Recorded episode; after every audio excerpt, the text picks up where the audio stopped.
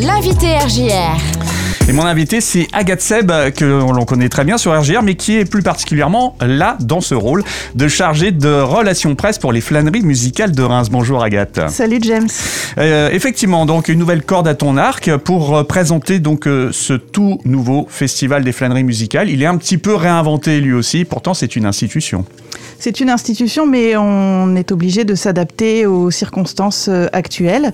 Et euh, après une semaine exceptionnelle qui a eu lieu en septembre, euh, le festival a décidé de maintenir son format initial dans des jauges réduites.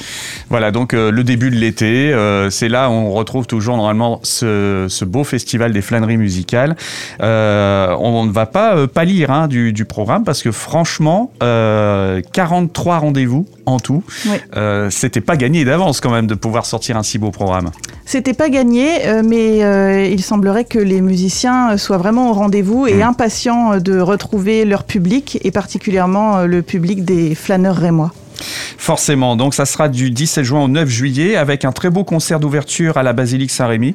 Euh, ça, ça sera donc euh, le jeudi 17 juin prochain à 20h. Euh, je pense qu'il faut se hâter déjà de réserver ses places pour ce concert. Oui, parce qu'on va entendre la symphonie numéro 3 héroïque de Beethoven avec Véronique Jans au chant et ça risque d'être grandiose. Ouais, j'imagine. Il y a beaucoup de rendez-vous comme ça dans des lieux très remarquables de la ville. Euh, bien sûr, on pense euh, à la basilique, mais il y a d'autres endroits comme ça qui ont été choisis, sélectionnés aussi pour respecter euh, le protocole, voilà, d'endroits assez clos et bien sûr qu'on peut maîtriser par rapport au public aussi. Oui, et ça fait partie de l'ADN du festival des flâneries musicales aussi de d'entrer dans des lieux du haut patrimoine rémois. Euh, où l'on découvre le patrimoine musical, l'histoire musicale, mais aussi les pierres qui peuvent accueillir euh, ces, concerts d'exception. Et là, euh, outre la basilique, c'est vrai qu'on peut penser aussi à l'Opéra de Reims, mm. on peut penser au cloître du musée Saint-Rémy, où, il va y avoir un très beau concert de chant grégorien. Ça va être magnifique dans cet endroit-là. Et c'est vrai que ça permet une intimité euh, en temps normal déjà une intimité entre le public et les artistes, mais encore plus cette année où on a des jauges toutes petites et euh, des jauges qui ne sont pas euh, qu'on ne pourra pas augmenter euh, là, on est à 65% et on restera à 65%. Forcément. Donc, l'occasion également de découvrir les maisons de champagne qui euh, font partie également euh, des partenaires de ce festival et qui accueillent donc des concerts. la demeure des Comtes de Champagne, l'église Saint-Nicaise, le cloître du musée historique Saint-Rémy, tu en as parlé. voilà. Et puis, le conservatoire, bien sûr, des endroits aussi où on accueille de la musique d'habitude. Voilà. Et au conservatoire, on va, oui, au conservatoire, on va accueillir des jeunes musiciens, la, la nouvelle génération de, musiciens. Donc c'est euh, dans le programme, ça s'appelle les débuts et euh, ce sont les, musiciens les plus talentueux euh, du moment qui vont qui vont jouer au conservatoire. C'est un festival en plus qui diffuse dans le Grand Reims. Il y a des rendez-vous aussi à l'extérieur de Reims. Euh, je ne sais pas si c'est une nouveauté, mais en tout cas, c'est super chouette que ça puisse maintenant euh, être étendu euh, dans le secteur rural. Oui, c'est vrai. Ça, donne une autre couleur aussi au, rendez-vous et ça permet aux personnes qui sont en périphérie de, Reims de se sentir impliquées et de, de pouvoir intégrer le public des flâneries musicales.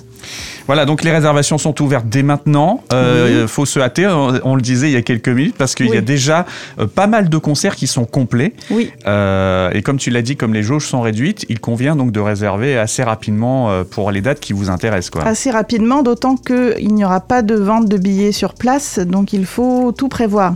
Et en même temps, le, le, site internet est très bien fait puisque on peut réserver directement via le site internet des flâneries musicales. Et pour les concerts en entrée libre, le billet est obligatoire et pour le coup, il faut s'adresser au Trésor, euh, rue Guillaume de Machaut euh, à Reims, et c'est le Trésor qui délivre les billets euh, d'entrée gratuits. Le Trésor sur place ou le Trésor également le site internet? Le Trésor sur place. D'accord, uniquement. Ok, très bien. C'est une précision importante parce que je sais qu'il y a aussi de la billetterie du Trésor. Donc, c'était important de le préciser. un petit, une petite précision aussi, il y a des rendez-vous pour les plus jeunes, les petits flâneurs? Mais oui, les petits flâneurs, c'est toujours des rendez-vous qui sont très attendus parce qu'on aime bien accueillir les plus jeunes. Il y a cinq concerts qui sont, qui sont proposés. dont un qui est déjà complet pour les 0-3 ans, vraiment les tout petits dans une crèche. Sinon, pour les enfants un petit peu plus grands, on les attend, on les attend à la filature, on les attend à la Comédie de Reims, par exemple, pour écouter Bastien et Bastienne. Carré blanc à queue aussi, je crois. Oui, et, oui, Bastien et Bastienne, qui est une pièce écrite par Mozart quand il était enfant. Mmh. Donc c'est vraiment chouette cette mise en abîme musicale. Alors, il y a donc euh, beaucoup de rendez-vous, on l'a dit. Si tu devais voilà, interpeller le public sur quelques dates là, euh, qui ne sont pas encore complètes d'ailleurs, euh, lesquelles tu mettrais en tête de gondole, si je puis dire? Alors moi j'ai mes petites c'est vrai que j'ai des des petites préférences. Mhm. Euh, j'aime beaucoup le rendez-vous du 19 juin euh, avec Raphaël Pidou, qui est un violoncelliste et qui va présenter la jeune génération de, violoncellistes, de talents et violoncelles. Donc ça risque d'être très beau, euh, beaucoup de cordes et ça va être chouette. J'ai un coup de cœur aussi pour Adèle Charvet et Florian Caroubi le 27 juin. Euh, dans la salle du festin au Palais du Taux, où c'est un concert qui est très musical, puisque donc euh, Adèle Charvet est mezzo-soprano et Florian Caroubi est pianiste, mais il travaille aussi en lien avec la littérature, avec la littérature romantique, et euh, donc je pense que ça va être vraiment beau. Rien que l'endroit aussi, quoi. Ouais, rien que l'endroit. Salle du festin du Palais du Taux, c'est chouette. Ça va être super beau, mm. et puis je pense qu'il y a un rendez-vous à ne pas manquer quand même, parce qu'il est assez exceptionnel. c'est le, 8 juillet. En fait, le 8 juillet, il y a deux rendez-vous géniaux. Il y a mm. l'orgue de Saint-Rémy qui fête ses 30 ans, et donc il va y avoir les trois organistes de Notre-Dame de Paris qui ne peuvent plus jouer depuis euh, plusieurs mois ben, maintenant, qui vont venir, pourquoi. Voilà, qui vont venir jouer euh, à la basilique Saint-Rémy. Ça va être très très beau.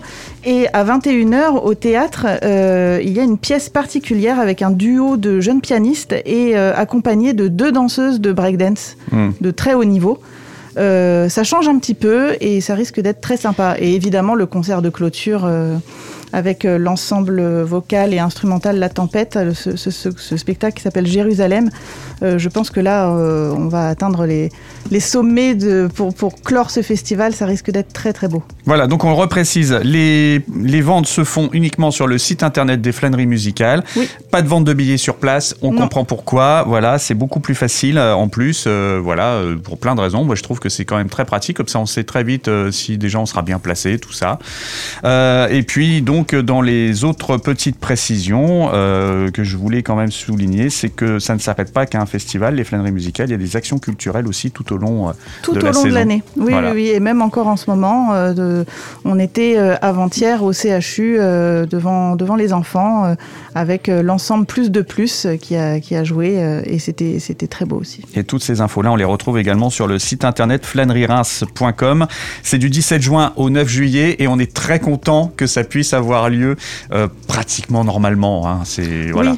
Il manque un seul rendez-vous, c'est le, point d'orgue du festival normalement, c'est le concert pique-nique. Le concert pique-nique. On espère le revoir l'an prochain. On espère aussi. Voilà. Petite chose à rajouter encore, Agathe. On est complet? On est, on est complet. Euh, là, franchement, je serais ravie de revenir une autre fois te voir, James, euh, pendant le festival pour faire un petit point sur d'autres euh, concerts. Mais là, pour une première approche, je pense qu'on est très bien. Eh ben, c'est très bien. Alors, merci beaucoup, Agathe. Et puis, à très vite alors sur RGR.